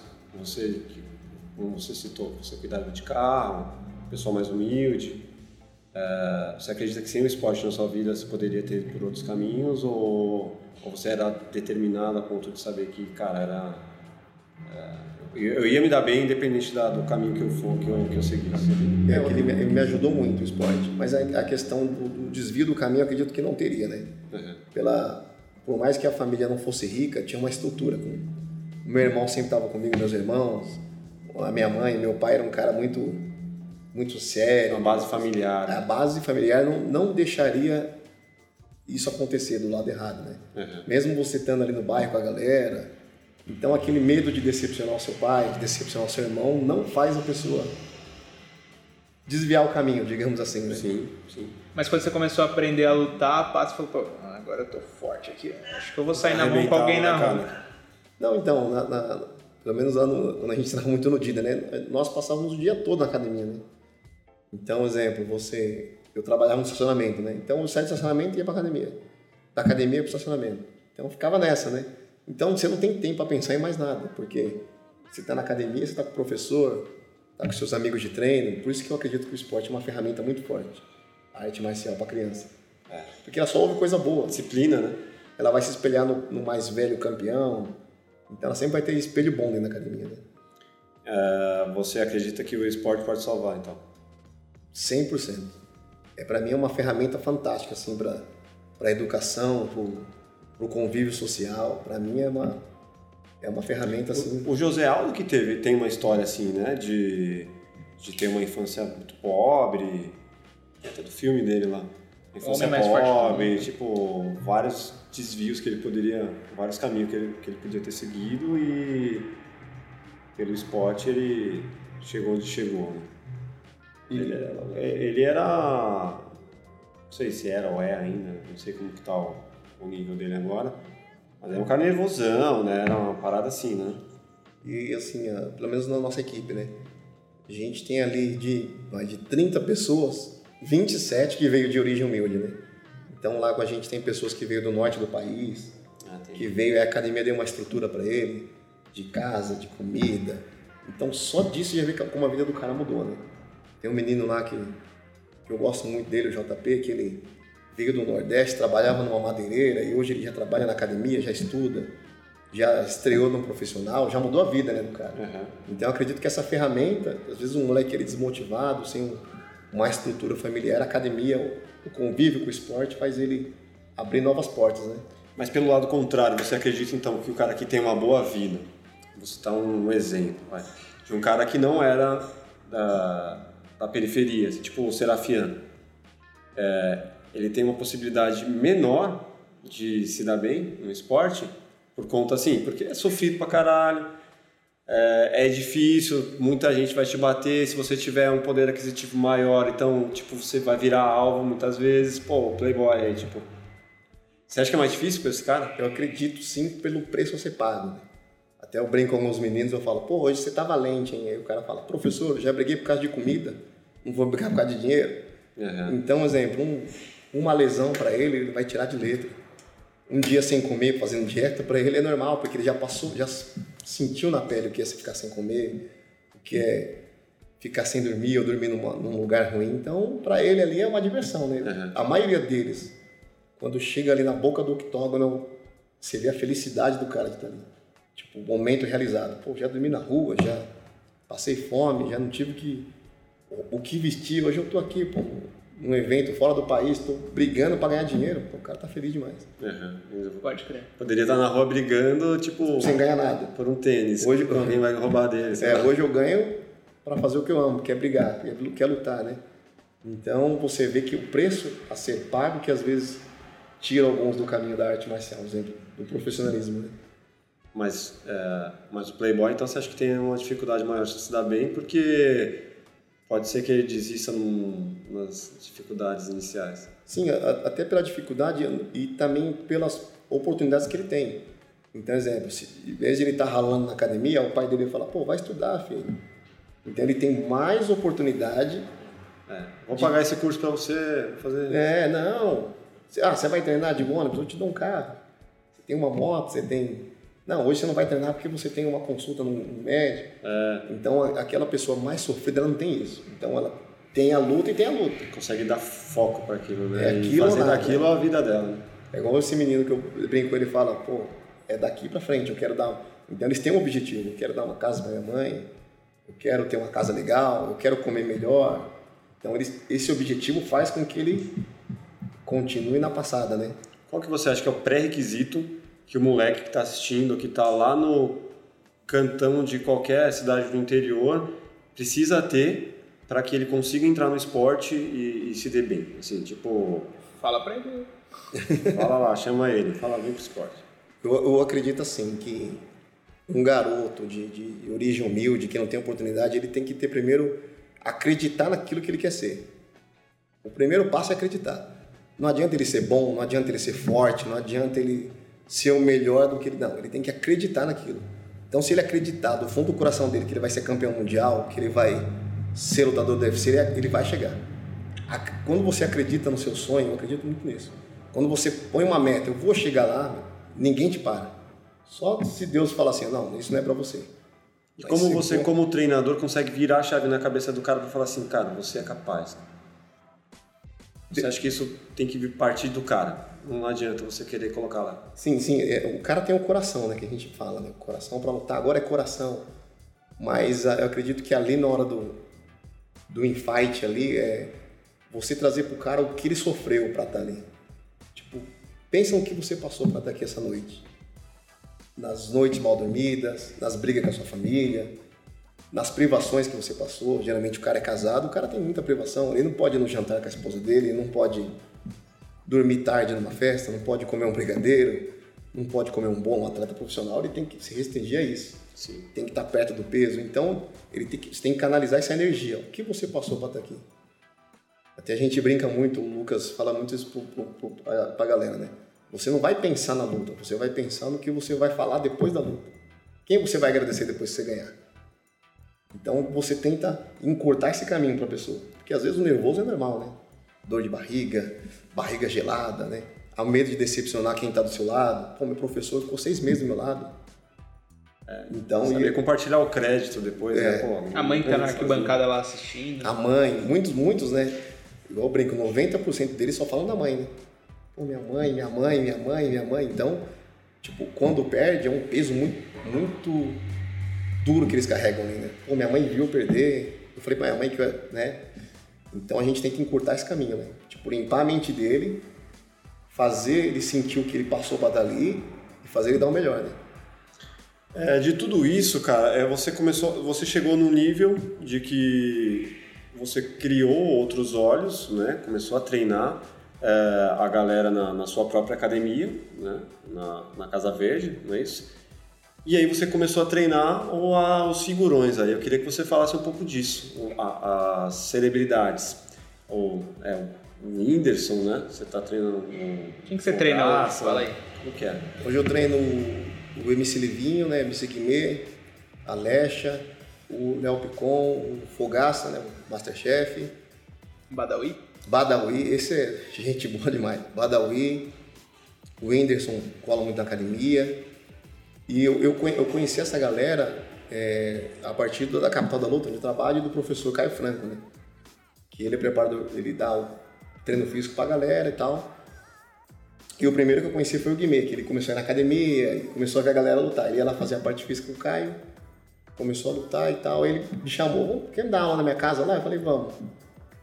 Aí fui dar uma aula para ele na casa dele. Aí depois a esposa dele também quero treinar. Aí depois aí, o Instagram é uma, uma ferramenta que ajudou muito, né? Uhum. Aí o outro MC, pô, da hora, meu, eu quero aprender. E eu acredito também que além desse, os atletas profissionais chamam a atenção. Você treinar um cara, um campeão, igual eu treino o Alex Pereira, que é o campeão do Glory, Lucas Mineiro, que é campeão do Brave. Então, você tá perto dessas pessoas, treinando elas e elas tendo resultados, atrai, né? A galera. Claro. Você quer treinar com quem, quem tá no auge? Que tá dando resultado. É, né? quer que dá resultado, né? E aí você vai treinando. Então, uns levam pelo lado né, o flow, né, o estilo de vida, quero treinar, manter a parte física, e outros querem lutar. Tem uns que já dão com na ponta da, da agulha aí pra lutar, né? Isso vai ser legal também. Quem? O Whindersson vai lutar. Lutar, lutar sério Vai mesmo? lutar boxe. Valendo soco na orelha. Brincadeira. Boxe? Vai lutar boxe. Ah, Vai Mas ele pode processar o cara se o cara nocautear ele. Não, não. Você- Imagina, velho, ô, que poder é esse? O cara já tá desbalanceado, mano. Não, não, ali é. Por é por isso que a gente até brinca, né? Que é arte marcial, né? Pisou no tatame, não tem artista, não tem rico, não tem pobre, todo mundo é igual ali, né? Ah, mano, mas imagina o cara que vai lutar contra o Whindersson. O cara fala, mano, vou, vou treinar pra caramba pra ganhar desse cara. É, tem essa parte, né, de você, pela exposição que ele tem, né? Quando ele entrar pra lutar, o adversário dele vai dar vida ali É, pra. vai ter que ser mais forte ainda, né? Porque o cara vai, mano, dar vida ali, tipo, quer aparecer, pô, como o cara que bateu no Whindersson ganhou, vai ganhar vários seguidores, sei lá, tem. Acho que tem esse outro lado aí também, de que Tem. é igual o, o time que, que vai enfrentar o time campeão da Libertadores, cara. Não, todos ali vão querer. Pega um time menor, o cara vai dar vida ali pra querer aparecer é, através daquele jogo. E isso é bom que motiva também o cara, né? Igual a gente faz o sparring profissional, ele participa. Igual no- esses dias eu postei um vídeo, ele tava treinando com o Lucas Mineiro. O Lucas Mineiro vai lutar agora, né? dia 4 de junho, profissional. E ele treinando com o Lucas, treinando com a galera. Ele é um Mas cara ele é casca mesmo ou você acha que é, Se, que é, é casca. Ele se, se entrega no treino mesmo. É, tem chance de ganhar. Igual no sábado, no último sábado, nós fizemos um. Nós fizemos o sparring dentro da academia. E depois tem uma ladeira ali perto, ali na João Moura. Aí você tem que subir a ladeira, né? Fazer uns tiros de, de corrida na ladeira lá em cima bater manopla. Ele participa de igual para igual com todo mundo. Chega lá, põe o tênis, corre, bate manopla, faz sparring. Até postou um vídeo uma época aí que ele quebrou o dente, o Lucas deu um gancho nele, arrancou o dente dele, mas faz parte. Que da hora. Isso tá com cheiro de processo. E qual, de, de todos esses, qual que você acha que ele é o mais forte do, que você treina, do, dessas Sim, de, de, de que, vai- de que vai se dar bem na luta é ele, o MC Livinho também, o moleque leva jeito. É. Vai lutar mesmo, mesmo? mesmo? Já pediu a luta, né? Só que a gente, Também boxe. boxe, a gente pede pra preparar um pouco mais, né? Tem, tem o preparo, aí tem que sofrer um pouquinho, né? Mas ele tá forte? Tá, ou, ou é, ele é mais ágil do que forte? Mais ágil, né? Menino mais magro ali, tem um corpo bem atlético. Quantos anos ele tá? Acho que é 26, 27. Ah, né? tá forte. Tá, tá. E tá. você bate nos caras. Ah, não, não, eu sou um professor bonzinho, pô. Só incentivo. Ah, fala real. Se você bate nos caras mesmo. Só incentivo, pô. Pode bater não. É, já treinei com ele. Ó, A gente treinou lá o CrossFit. Como que é o CrossFit na sua vida? Assim, ainda existe ou foi uma fase? Não, ainda existe, Os mas. caras te zoam por isso. Ah, não, não. Sempre é brincar piadinha, né? É, inclusive, por que, que tem preconceito com Crossfit. crossfit, né? Por que que tem? Então, as brincadeiras, né, com, o crossfit, o pessoal brinca, porque o pessoal do crossfit é o pessoal da selfie, é o pessoal que corre, fica correndo e, e só quer andar de roupinha da moda, né? Os caras são modelinho, essa é a brincadeira, né? Mas, pra mim, o crossfit fez muito bem, né? Pela parte física, até na época que eu ia lutar, preparo físico muito bom. Hoje eu gosto muito, só que o tempo já não dá mais pra ir constante, né? Então eu vou uma vez, vou duas. Mas você se machucava lá ou, ou não? Não, não. Você ia, pegava... Ah, não, eu obedeci o professor, né? O professor falou, ó, é 5 quilos, é 5 quilos, é 10 é 10, né? Puta, eu era meio zoião, cara. Eu queria, só- queria pegar mais do que, eu, do que eu aguentava e fazer um exercício além da conta e ficava muitas vezes competindo. Cara, o cara conseguia em menos tempo que eu. Pô, a gente falou do crossfit, mas quem que é aquela, aquela galera que zoam, que os caras ficam subindo em árvore, ficam subindo em árvore de Ibirapuera? Ah, o pessoal do Mahamuda. Ramuda. E como que é isso aí, mano? Por que que zoam tanto esses caras? Ah, brasileiro gosta de brincar com tudo, né? Mas é porque os caras ficam fazendo lá movimentos estáticos lá na barra, aí o pessoal fala, ah, fica fazendo bandeirinha. Tem essa, essa brincadeira. isometria, né? Isometria. É igual, é igual a brincadeira que tem com o pessoal do jiu-jitsu. Você vai pra academia pra ficar agarrando seu amigo. É, agarrando o homem. Tem essa piadinha aí, É uma né? desculpa, é desculpa. Mas da hora, velho. É, qual que é, quais as perguntas que você separou aí, cara? Mano, tem uma pergunta aqui que é assim: Você é a favor da rinha de anão? Então, eu, eu preferiria fazer um campeonato de anão, né? Fazer um, um evento só pra, pra galera da, os baixinhos aí sair na porrada seria legal. que é esse negócio aí que eu tô por fora, velho? Rinha de anão? Tem um... Colocar um- dois anões num ringue pra lutar. Mas assim, existe isso? Existe. Hum, Não tava por dentro disso aí, não. Joga lá no Google. Você vai achar um monte de vídeo lá. Anões lutando ao som de Linkin Park. É assim. Mas É é. foda que qualquer coisa que você fala de anão ou você mostra em vídeo, a galera já tira sarro, Já. né? Mano, mas é É foda. mancada, né, velho? Então, assim, Mas é engraçado, mas é mancada. E assim, você vê às vezes, por exemplo, o cara, mesmo que ele sendo anão, ou se você treinar um cara, ele vai aprender. Lógico. Então por que você não faz um, um campeonato, né, com regra direitinho e traz essa galera pra lutar, né? Mas Mas seria tem inclu- muito. Ah, É. mas se procurar por aí, acha bastante, né? É. E seria legal porque seria inclusivo, né? Existe, tipo, uma adaptação, assim, da luta pra pessoas que têm Existe. alguma deficiência ou coisa assim? Pra- assim tipo, como nas basquete. Olimpíadas? Tanto que a gente tem o para-jiu-jitsu, né? Tem um Ah, os campeonato. caras que não tem perna. Isso, meu, é show de bola. Aí você vê muita superação, a galera lutando. E isso, foi, isso eu achei legal da Federação de Jiu-Jitsu. Fazer um dia para Jiu-Jitsu. E deve bombar, né? Tipo, Nossa, lota. É, né? Tipo assim, o pessoal que você nem imaginava que treinava jiu-jitsu, você vê o cara lá. O cara chegando no ginásio de cadeira de roda assim, com o kimono nas costas, pô, que legal, cara. Se parar pra pensar, já é uma luta de chão, né? E agora finalizar sem perna, tipo, sem muito apoio, deve ser... Então, aí, aí tem a- as regras mudam um pouco, né? Aham. E tem as categorias, né? Então, exemplo, tem o para jiu-jitsu, deficiente visual. Então ele já começa com a pegada no kimono. Aí tem, tipo, a categoria com alguém que tem, não tem um membro. Aí tem, são separados por categoria de peso e, e conforme a, a- o, que o cara tem, né? Uhum. Então, exemplo, ah, o deficiente visual, tem a categoria dele, de peso, bem organizado. E aí o árbitro já tá ali instruído, vai instruir eles a luta inteira. É legal pra caramba. Da E até é bom pra galera que um dia quiser assistir, colocar no YouTube, no Para Jiu-Jitsu, vai adorar. Nossa, eu vou assistir sem dúvida, velho. Tem criança, é um evento assim, que você passa o dia assim, você vê cada superação, aí você chega em casa e fala, pô, eu não fui treinar ontem porque tava chovendo. É, né? você começa a mudar um pouco o seu. Mudou o olhar, né? Seu olhar. Né? Pô, e fala um cara assim que você gostaria de treinar. Tipo, você ainda não treina, mas você fala, mano, eu, eu ia, ia ser um prazer. Tipo, Eu isso, admiro esse cara, se ele quisesse... Sei lá, o Ed Mota. um cara assim. Então, o cara que eu gostaria de treinar, ele chama Jorge Sampierre. É um canadense. Ele já se aposentou, né? Ah, fala dos BR, né, mano? E ele, não, não, eu digo assim pelo, pelo super atleta, né? Então sempre acompanha ele. Então ele, ele não é um cara só de MMA. Ele é um cara que faz ginástica, é um cara que nada, é um. Tanto que na época dele, né, ele era considerado super atleta, né? Então o cara sempre estava atlético, sempre postou vários vídeos incentivando, por exemplo, a galera da ginástica, mesmo ele não sendo um atleta profissional de ginástica, ele queria aprender. Sabe aquele, aquela pessoa que tem a mente aberta? Esse era o cara. Então ele, ele, ele via um atleta de natação, que o cara se dava bem. Ele ia lá até o cara fazer natação. Era o caracão lá? É, o canadense. Era foda. E ele, ele entrou na luta porque sofria bullying, isso é legal também. Isso dá- deve ter muita gente que faz isso, mano. Tanto que ele entrava com uma faixa do Karate Kid na cabeça e a galera achava que era homenagem ao Karatê, não, porque ele lutava Karatê sim, e porque ele era sushi man. Ah, E ele sofreu esse bullying na faculdade porque ele fazia o sushi pra galera e a galera, ô rapaz do sushi. Aí você imagina você zoar o cara do sushi e à noite você assistir televisão e tá no UFC lá quebrando todo mundo. Nossa. E um cara mais acessível? Brasileiro, uma figura assim que você fala, porra, admiro esse cara que se, se ele quisesse treinar, mano, o cara teria, leva, levaria jeito, levava jeito. Um cara que eu vejo assim, mais. Deixa eu ver. É difícil aqui no Brasil, mas deixa eu ver. Você pode ser um artista, um cantor? Pode. Qualquer um. Um cara que eu queria treinar, aquele cantor sertanejo, o Leonardo.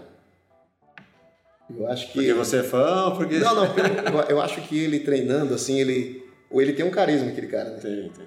E às vezes você vê umas entrevistas dele, umas brincadeiras, o cara é engraçado. Aham. Eu acredito que ele lutando, ou treinando, ele. O cara é determinado, né? É, e, e ele. Até pela história de plantador de tomate, Uhum. essas paradas. Eu acredito que ele.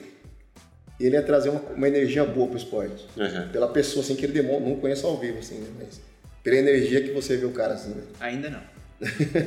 Ah, já faz o convite. Leonardo. Ô, Leonardo. Ô, Fala aí tudo com ele. É, é apenas cachaça que ele tá tomando, acho que vai. Mas fala um cara assim que você não treinaria nem a pau. Se o cara falasse assim, mano, eu te pago milhões de reais brasi- brasileiro. Qualquer, pode Não, ser pode ser até um gringo um, também. um político, qualquer cara. Você fala assim, mano, eu te pago milhões de reais. Você fala assim, mano, você eu não treino. Ou, tem, ou, ou não tem essa? Não, acho que não tem essa. Eu Tá como, pagando bem. não, eu como professor, ah, acho que acredito que o meu papel é sempre incluir, né? Então, por mais que o cara seja ruim ou tenha feito alguma coisa, eu acredito que eu vou tentar, pelo meu papel na sociedade, fazer ele ser uma pessoa melhor, né? Então, se ele é um cara violento, eu vou tentar deixar ele calmo. Se ele é um cara calmo, eu vou tentar explorar alguma coisa nele que torne ele melhor, né? Eu acredito que o papel do professor, pelo menos na minha área, que é arte marcial, é esse, é incluir. Você tem alguma instrução psicológica? É, você já fez algum curso ou alguma coisa que, cara, você consiga mexer com o lado emocional do cara a ponto de tirar o, algo que lá de dentro, algo que precise? Por exemplo, é, um treinador de futebol, ele tem toda uma instrução psicológica para poder tirar o melhor de cada um. E assim, a hora que precisa ser pai de um, você vai lá, pai. A hora que você precisa, cara, dá na, na cabeça do cara e fala, pô, você vai jogar assim por causa disso, disso, disso. Você é, chegou a ter alguma instrução assim para poder, ou é natural? Como Ah, eu acredito que é da vida mesmo, né? Porque você você vai sugando das pessoas né, as coisas, né? Aprendendo com elas. Então, exemplo, eu convivo muito com o Dida, aprendi muito com ele. Convivo muito com o Lucas Mineiro, é um cara que eu aprendo muito. O Popeye é um cara que me ensinou muito. Então, você vai tirando um pouco de cada ali para trazer para o seu conhecimento. Seus mestres também. Porque, porque você, você chega na academia, você fica mais na academia do que na sua casa. Uhum. Então você almoça com a pessoa, você toma o lanche da tarde, você brinca, você ouve as aflições dele, você fala das suas, então você acaba tendo esse. Mas esse é natural, você não fica avaliando o cara. Não, não, é do dia a dia mesmo. É, pra poder assim, pô, eu sei que esse cara é muito família. Então eu vou explorar, esse lado de uma forma que eu vou acender uma fagulha ali, uma chama nele, para poder é, usar essa, essa questão familiar a favor dele. Eu acredito que pe- pelo que você convive diariamente, isso vai saindo natural. Né? É. Por exemplo, esse menino o, que eu vou ver até na luta dele, o Alagoas. Ele é um cara que eu tô todo dia com ele, até ele veio de outra equipe comigo. É. Então, ele, ele tá ligando pro pai dele, ó pai, o Tererê tá aqui comigo, ó mãe, eu tô aqui com o Tererê. Então você acaba tendo esse lasco, cara. Então, eu acredito que a, a fala boa chega na hora certa, sabe? Tipo, ó Alagoas, é isso, é isso. Pelo laço que você tem, sabe? Aquele laço de irmão, né? Que você Irmão. tá todo dia junto. Às vezes eu fico mais... E rola isso mesmo, não é só.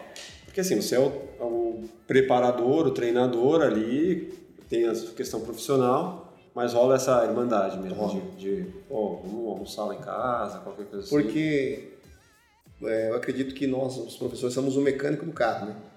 Então o cara para entrar no carro ele tem que confiar no mecânico. Tem que confiar que o freio está dia, que o, que o acelerador vai funcionar, que o pneu é aquele. Então você cria esse laço. Por mais que o cara tá dentro do octógono, você tá do lado de fora, quando o cara, só de ele olhar para trás e ver você sentado ali, ele já 50% da, da energia dele já tá ali dentro. E você não pode ser um cara bipolar, né? Porque se o cara não sabe como que você vai estar no dia, tipo, ele tem que confiar em você a ponto de, não, cara, hoje eu vou contar um negócio pra ele, ele vai entender. Tipo, o cara que é bipolar e é treinador, talvez não. Não dá certo. é, porque Porque, é, e também tem aquilo, né? É, você entender o cara, né? tem que ser, você tem que ser estável a ponto de compreender, tipo, incentivar a hora que precisa.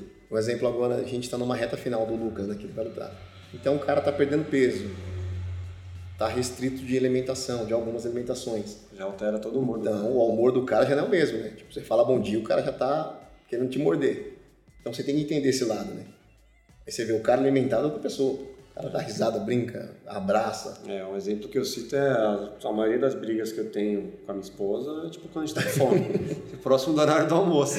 Cara, tá O meu irmão é tô com janta. fome, velho. Aí de repente começa a brigar e você não consegue mais. Pô, a gente tá com fome, né? velho? É horário do almoço, horário da janta. E como você vê o anabolizante no, no esporte? Ele, é, a- ainda tem muito, assim, lá no- nos primórdios era só anabolizantes, né? Ainda tem? Bastante. Tem bastante, mas hoje, pelo fato da comissão atlética, teste antidoping, isso ajuda bastante. Mas tem os caras especializados em fazer o doping para que não seja pego, não tem? Tem. E só que eu acredito assim, é, existe não é o doping, né? Existe um remédio que vai ajudar o cara numa lesão. Eu, a parte ruim é essa, que ele não pode consumir esse medicamento porque vai cair no doping. Só que vai ajudar na lesão dele, não é um, um medica, uma, medica, uma medicação que vai ajudar na performance dele. Vai ajudar na, na lesão. E essa é a parte ruim do doping. Porque ele não consegue fazer esse, não consegue discernir o que Não é. consegue, é. É. Então eu acredito que tinha que ser um pouco mais brando no caso de lesão. Por exemplo, aí uma reta, os dois joelhos quebrou, estourou o ligamento. Pô, o cara precisa de um- uma indicação para que ele se recupere rápido. Igual o jacaré agora que quebrou o braço, quebrou o osso do braço. E a comissão atlética em geral não tem, né? Então eles não são extremamente rígidos. Né? Nem um Dorflex rola. Não. Dependendo da, da, Sério? da composição. Então, Dorflex não, já, já seria um doping? então, se tiver uma composição ali que, que altera ali o metabolismo, já ele já corta. Então, mas assim, Tipo o- assim, na véspera da luta, se ele tomar um Dorflex, então corre o risco de... E, e, assim, para as meninas é mais perigoso ainda, né? Pelo Questão questão hormonal. hormonal, aí tem um, um anticoncepcional. Então ela recebe uma lista, né? Os atletas recebem uma lista do que ele pode e do que ele não pode tomar. Então antes do medicamento ele tem que ler a bula, ver o que tem ali para que ele possa ingerir, né? Senão aí É o cara toma uma punição, né? né? Uma punição de um ano e meio sem lutar. E é ruim, né? Já teve um cara, um personal, que uma vez me ofereceu, cara, eu sou especializado em doping, né? Mas assim, com todo o acompanhamento médico para que você não sofra, não, não tenha consequências que normalmente o cara que toma bomba tenha. Eu acabei não, não tomando, assim, tipo, uma galera que eu conheço, cara, treinava, tomava umas bolas e, sei lá, até hoje não, não vi ninguém morrer de câncer e tal. Mas você acredita nisso, que com esse acompanhamento médico é, é possível você não se fuder lá na frente? Eu acredito que a medicina é avançadíssima, né? Mas tudo que altera a sua performance, eu acredito que é ruim. Tipo, o exemplo, a comissão até pega nisso, né? Que você performar melhor que o outro é ruim, mas para benefício da saúde, de lesão, eu, acho, eu acharia legal, mas por isso tem que ter um estudo. Mas você acha que um dia a conta chega, então? Independente do. Já colocou coisa sintética dentro do seu corpo, uma hora Então essa história, Você- é, você- essa história aí de que com acompanhamento médico, ah, vai tomar GH, vai tomar não sei o quê. você, você não produziu aquele hormônio. Ele foi, não é? Ele foi, você injetou ele no seu corpo, então ele é sintético. Então uma hora, a não ser exemplo, o cara passou dos 40 anos, ele tem que fazer uma reposição Teve hormonal. a questão do Vitor Belfort lá, né? Isso. Aí eu, aí eu acho legal. Ah, você tem essa idade, vamos, vamos fazer sua taxa de hormônio. Tá muito fraca, você não consegue treinar direito. É. Agora um jovem de 22 anos, ele precisa aumentar a performance dele? Pô, não precisa, né? O cara acorda, machucou o dedo, 5 horas da tarde tá pronto já de novo. É verdade. A questão das meninas, das mulheres, tem essa questão hormonal, vai, chega perto de luta, ela precisa ter um, esse controle, aí eu acho legal. Ó, você tá perto do, do seu dia fértil, então vamos controlar esse hormônio, mas para isso, né, tipo, tem, tem que ter muito estudo, tá, para ajudar. Você já tomou alguma bola? Nada, É. só Coca-Cola. Mas a galera, que- você conhece uma galera que toma. Ah, sempre tem, né? Esporte de alto rendimento, a galera, a galera sempre... Só que acontece, o, cara toma esse hormônio, só que se ele chegar no UFC, ele não, não luta. Não luta, né? Quanto tempo fica no corpo, mais ou menos? Ah, depende muito, né, do, do, do que o cara colocou dentro do corpo, né? Mas, exemplo, tem teste de antidoping que a gente vê muito em grandes eventos, que tipo, pega coisa de oito meses atrás. Então, aí você imagina, você fez tudo isso, aí chegou no maior evento do mundo, cara, você não pode lutar, que é o seu exame de sangue. E tem vários já que deixaram de lutar por conta disso, né? Os exemplo, caras famosos, né? né? E o, MMA, o esporte individual, que é curto, Uhum. tipo, o cara com 35, 36 anos já tá velho. Aí você imagina ele perder dois anos da carreira dele porque ele tomou um veneno. Quer dizer, deixou de ganhar muita grana também, né? Mas assim, às vezes o cara não conseguiria chegar lá também se não tivesse tomado. Hum. E aí? Aí é, é aquilo que ele vai ter que pensar, né? Eu tomo e, corro risco? e corro risco e se eu chegar lá, não vou entrar. Né? Mas vocês falaram de ficar bem alimentado e tudo mais, eu fiquei com o pensamento um pouco preso nisso aí. E qual que é a sua relação com o fogaço, assim, nesse lance de ficar bem alimentado aí? É de boa bater nele ou você tem um certo medo? Eu teria, tá ligado? Eu teria um medinho dele que, velho, só dele falar e olhar para você, você já tá se cagando, é assim. Então, e se você, se, você ver ele ao vivo assim, é, o cara é uma criança. É. Brinca com todo mundo, brinca, abraça a galera. Ele é um cara assim, é que o jeito, né? Você vê o cara jeitão, né? tatuado, voz de trovão, né? É, Mas motoqueiro. Chega, é, motoqueiro fantasma. Mas é tipo, é uma criança, né? É. Chega na academia lá, ele. É da hora. Desde a recepcionista até o último cara que tá treinando lá, ele brinca, se envolve nos treinos, ele é um cara bem. Eu já vi ele aqui no condomínio, veio gravar umas chamadas do Masterchef, aquele é bem simpático. É que às vezes eu até eu brinco, né? Que às vezes você vê o cara assim, parece que veste um personagem, né? Tipo, sério, mas assim é uma. É uma criança, é uma criança. Você brincar com ele todo dia é. E o Badawi também, que é, tem um cão velho, né, com ele. Como, como, que você conheceu, assim, chegou a conhecer? Não, porque ele já treinava na Capão da Luta, né? Ah, você chegou lá depois? Eu cheguei lá, eles já eram de lá, né? Porque o restaurante é ali pertinho, ele tem uma relação... O Badawi é muito amigo do Lucas, né? Já patrocinou ele em, em luta, já entrou com o short do CPM, o Lucas. Então eu cheguei lá, eles já estavam lá, né? Aí, o dia a dia, né, você se torna ali um... Mas treinar junto, é. Pô, que massa, acho que eu vou treinar, mano. Você, você quer ir lá treinar ou comigo? Você tá com 20, 20. acabou de completar. Acabei. Você, até qual idade você acredita que assim, o cara tem chance ainda de ser, de ter um méritos no esporte, assim, de ter conquistas, grandes conquistas? Ah, eu acredito que, exemplo, a idade tá ali na cabeça do cara, né? Eu já vi cara entrar no jiu-jitsu com 40 anos e conseguir ganhar um europeu. Porque existe a categoria master, né? Então ah, tem, a, tem, tem, essa, tem a categoria adulto, que é até 30 anos. E aí de 30 a 35, categoria Master 1. 35 a 40, Master 2. 40 a 45, Master 3. O máximo é o quê? O máximo, Master 6 ou 7. Então você vê assim, ó, até que a gente brinca, né? Lutador não fica velho, né? Ele troca de, de categoria, né? Mas e se for pegar o, o maior, o UFC? É, não sei, não lembro qual que foi o, o cara mais velho. A, a Rente Cultura. Lutou até os 44. 44. 44. Então, Mas se ele tivesse começado, sei lá, com 35, você acha que ele poderia. É difícil, mas é, é possível. É.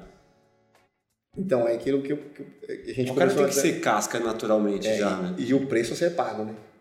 O preço a ser pago. Quanto mais velho, mais alto será o preço, né? Conviver com lesão, as privações. Exemplo, um garoto, você falar para ele fazer três, três treinos no dia, ele vai tem outras responsabilidades, né? Agora um cara mais velho vai ter um filho, é.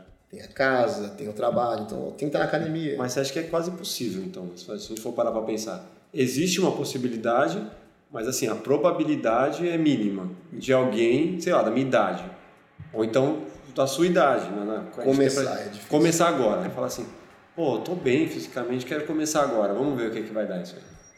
Dá? Difícil. Difícil, mas dá. Se ele acreditar nisso, ele consegue mas o preço vai ser muito alto. Mas os campeonatos, ou seja lá, assim, as portas que vão se abrir para o cara, elas existem? Existem. Para as pessoas que começam mais tarde ou não Por exemplo, assim, você para pensar, o cara começou com 35 anos. Se ele vê um talento nato e começa a nocautear todo mundo.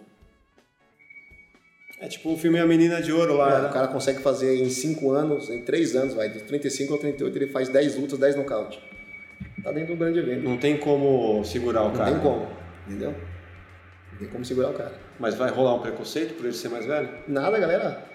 Por isso, é aquilo que a gente conversou. Dentro do esporte não tem essa. Você pisou no tatame, não tem velho, não tem novo, não tem mulher, não tem.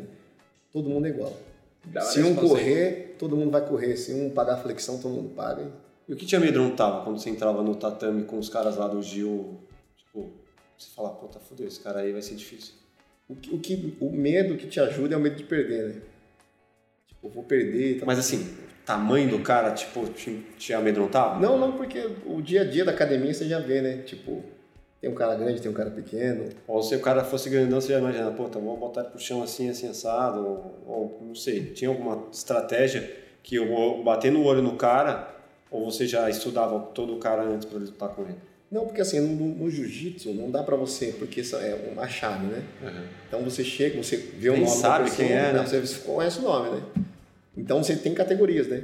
Então você sabe que, exemplo, até 84, o cara vai pesar 84. E tem a categoria absoluto, né? Que é a categoria Deus por todos e vamos que vamos, que aí é sem peso. Então, um cara de 60 quilos pode lutar com de 100, aí é categoria absoluta. Mas dentro da sua categoria, o cara vai ter o seu peso. Então, sei lá, você não, não- o tamanho não era Não, não. Até porque se ele for muito grandão e o peso está limitado, ele vai ser magrelão, né? Vai ser, se ele for muito alto, vai ser um palito. É. Se ele for baixinho, aí vai ser um Tiger Out lá dos, dos X-Men lá. Mas qual que é mais difícil? O cara mais altão ou o mais baixo troncudão? O mais alto, pelas pernas, né? no caso do jiu-jitsu. O guardeiro, o cara que tem a perna muito longa ali, ele dá um pouco de trabalho. né? Ah, porque ele pode finalizar com as pernas. É, até um, teve um evento, acho que foi o último que eu lutei de kimono, até coloquei ele hoje no, no Instagram, que eu lutei com. Me inscrevi na categoria 120 quilos, né? Que fiz uma aposta com um amigo meu, com o monstro. E aí, quando eu cheguei, eu vi um cara mó gordão lá, tipo, bolado assim, eu falei, lascou. E aí eu tava com meus alunos, né? Que eu dou aula pra criança também. Uhum. Eu tava com meus Pokémon lá no dia, né? E aí os molequinhos, vai professor! E eu falei, agora eu tenho que mão desse cara. Eu, se eu perder. Aí, aí que é o legal, né? Eu falei, pô, se eu perder aqui desse cara, por mais que ele seja grande, eu vou decepcionar meus Pokémon, né? Aham. Então eu vou dar um gásinho aqui pra tentar ganhar desse bicho. E deu certo, eu ganhei dele. Né? Uhum. Tipo, aí foi uma festa lá, a molecada gritando, foi legal esse dia.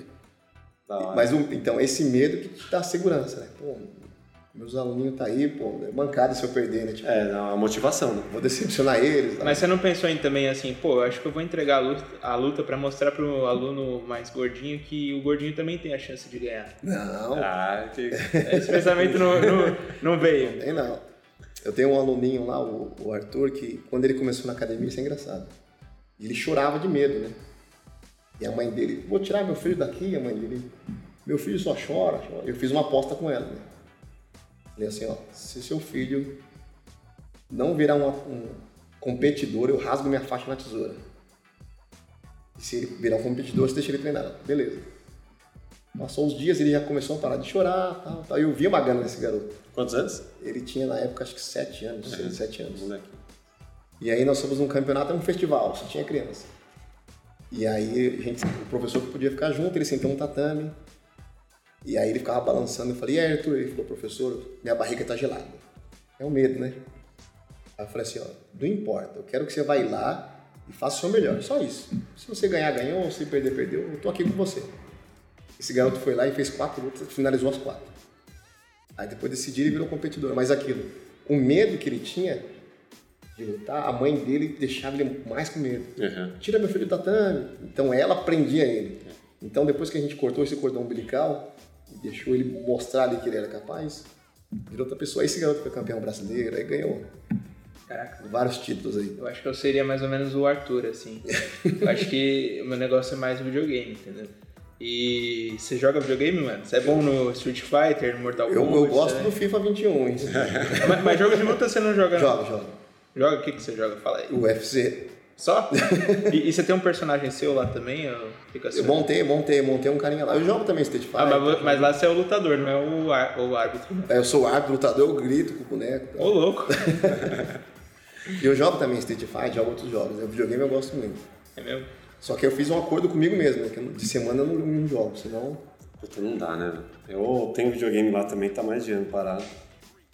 PS4. E, cara, sento e já começa a dar sono, sabe? Tô ficando velho, cara. Sento pra jogar e, tipo, durmo. Ou não dá, o tempo também não permite. Você chega em casa, você quer ficar com a família. Eu, eu sou assim com filme, né? Se ligar o filme ali, eu- Puta, também. Netflix, cara. minha mulher fica um pouquinho brava. mas- Às vezes já durmo nos créditos já. E qual que é o seu plano pro, pro futuro aí? né? O que, que você almeja na, na, na, na área ainda? Ah, É, mais, você tá mais para empreendedor, mais para treinador, mais para árbitro? Então, não, a arbitragem, pelo contato que eu tenho muito com os atletas, eu não, tô arbitrando muito, né? Ah. Tô me dedicando ali a ser coach mesmo ali da galera e eu, se a gente sempre almeja o melhor, né? Então eu almejo, o plano principal é ser um dos melhores coaches do, do mundo, né? Ter o máximo de atletas possível dentro do UFC, o máximo de campeão possível na minha mão, então esse é o objetivo. Não tem plano B, é o plano A. Então não, não, não é ser o, o coaching dos, das estrelas, Não, sim não. ser o coaching dos caras mais foda. Os melhores tem que, a gente tem que treinar eles, né? Então, Uhum. eu acredito que a gente está fazendo um, um bom trabalho, né, com a galera por aí, então é- essa é a meta, né? Quanto mais campeão tiver, melhor. A gente pede para os convidados para eles falarem uma música que marcou a vida deles. Qualquer música que marcou a sua história, pode ser no momento que você estava treinando, que você estava começando, que aquela música gravou na sua cabeça e falou, mano, essa aqui, que nem o Lose Yourself do Eminem, assim, que você fica, mano, motivado a ganhar de A qualquer música do jeito. Rock Balboa. E aí, me conta essa, cara. E aí depois a gente vai pegar essa música que você falar, pegar ela no Spotify e jogar numa playlist que a gente tá fazendo, que tem todas as músicas que marcaram a vida dos convidados, Pra motivar a galera que estiver em casa a ouvir e se ver nessas histórias. Então, vamos lá. Então, uma música que eu, que eu. Até uma música recente, chama Barraco de um Quarto Só, do Renato da Rocinha. Eu sempre tive o objetivo de chegar no UFC. Sempre, sempre, sempre, sempre. E aí, junto com a Luana, foi eu, a Luana, a Luana Carolina e o Lucas Mineiro pro UFC. Eu sempre ouvi essa música, e a música fala mais ou menos da história do cara. Que ele saiu da favela, que ele começou a cantar e que o que fazia ele feliz, que era cantar e tal. E aí, quando eu cheguei, a gente foi na Ilha da Luta, em Abu Dhabi. Tipo, o melhor hotel do mundo, W Hotel. E quando eu cheguei lá, eu gosto de ouvir um pagodinho pra dar aquela relaxada, né? Uhum. Então nós combinamos, ó, cada um vai pro seu quarto. E a gente tem que treinar sempre no horário da luta, né? E aí eu coloquei no YouTube lá, a primeira música que apareceu foi essa, que eu sempre ouvia. Até quando eu tô no carro com a minha esposa, eu ouço ela. E aí eu coloquei esse, esse clipe pra YouTube, quando você desarruma a mala ali, e deu aquela sensação de quando eu pensava em estar naquele momento. Tipo, eu falei, pô, sempre quis estar aqui, hoje eu tô com um atleta do UFC acompanhando ele, eu tô no melhor hotel do mundo, tô em Abu Dhabi, dentro de uma pandemia, eu posso comer o que eu quiser aqui, eu posso ver os atletas que eu só via pela televisão. Tipo, vou entrar no elevador, tava o Iron Faber, tava, tava o Minotauro dentro do elevador, tava tipo, caramba, o Dana White passou no corredor, na porta do meu quarto. Tipo, sabe aquele que você só, só vê pela televisão? Sim. Vê pela televisão. Vivendo um sonho, né? E aí, quando você chega nesse momento, é uma coisa que marca a sua vida, né? E aí eu falei, ah, vou ouvir um som aqui. Enquanto eu tiro a bagunça da mala. E aí a primeira coisa que apareceu no YouTube, tipo, lá do outro lado do mundo, você. Tipo, o YouTube tava em árabe. Eu fui lá, YouTube, pum, apareceu o cara lá. Cara, Aí eu fiz até uma. Gravei um storyzinhos, aí o cara viu, respondeu, pô, lá, legal, você ouviu minha música e tal. Isso é uma música que, que tá sempre na minha memória, assim, né? anotou aí qual, como que é? É, eu queria lembrar. É, chama Barraco de um Quarto Só. Você não quer cantar um pouquinho pra eu cantando, eu sou. Se esforça, mano. Se esforça. Ó, se você mandar eu cantar e fazer um Faz, prato, faz o trechinho um só pra, prato, pra gente achar e não ter. Não ter. É, só pra garantir. É assim, ó, é, o meu barraco tem um quarto só e amianto pra cobrir minha cabeça e assim vai, isso aí. aí não vai esquecer lá. Demorou. É o editor. É igual você mandar eu cozinhar, pô, vai sair um ângulo lascado. Não, da hora, cara. Cara, foi um grande prazer ter você aqui. Te admiro, não é de hoje. É, Acredito que, que você tem muito ainda para conquistar aí. Esse, esse novo mundo que você está tá indo aí, pô, UFC, as grandes celebridades, você, cada vez mais você, você ainda tem muito aí para voar. É, estamos muito contentes que você tenha, tenha vindo tenha topado aí o nosso terceiro convidado. E é isso, cara. Acho que temos muito ainda para conversar. Quando quiser colar aqui, cola. Tá, a porta está sempre aberta para você. Quando você tiver uma, uma outra grande conquista, é, se tiver lá no UFC de novo, manda aí pra gente, pra gente, pra gente postar aqui, a gente mantém contato. Manda, manda aí. O que, que você. Sua, sua, sua, sua finalização. Minha finalização. Pô, agradeço que você colou, mano. Aprendi muito. Pra ser sincero, eu era muito leigo em relação à luta. Muito leigo mesmo. Não sou o cara que acompanha, até porque, velho, sou uma pessoa muito sensível, assim, coração fraco, frágil. Tipo, hoje mesmo eu tava assistindo umas lutas de UFC e falei, mano, tadinho do cara, velho. Eu não consigo assistir assim com o olhar, mano, mexe muito com a memória, mexe muito com o coração, assim. E até admiro a frieza, cara. Um dia eu quero ser frio assim também, conseguir assistir na boa. Mas é isso, cara. Agradeço, assim, pelas coisas que você passou de ensinamento que eu não conhecia mesmo nada e agora se alimentou a minha ignorância, assim. Tô preenchido. E é isso, mano. Grato. Acho que vale você deixar aí todos os seus contatos, né?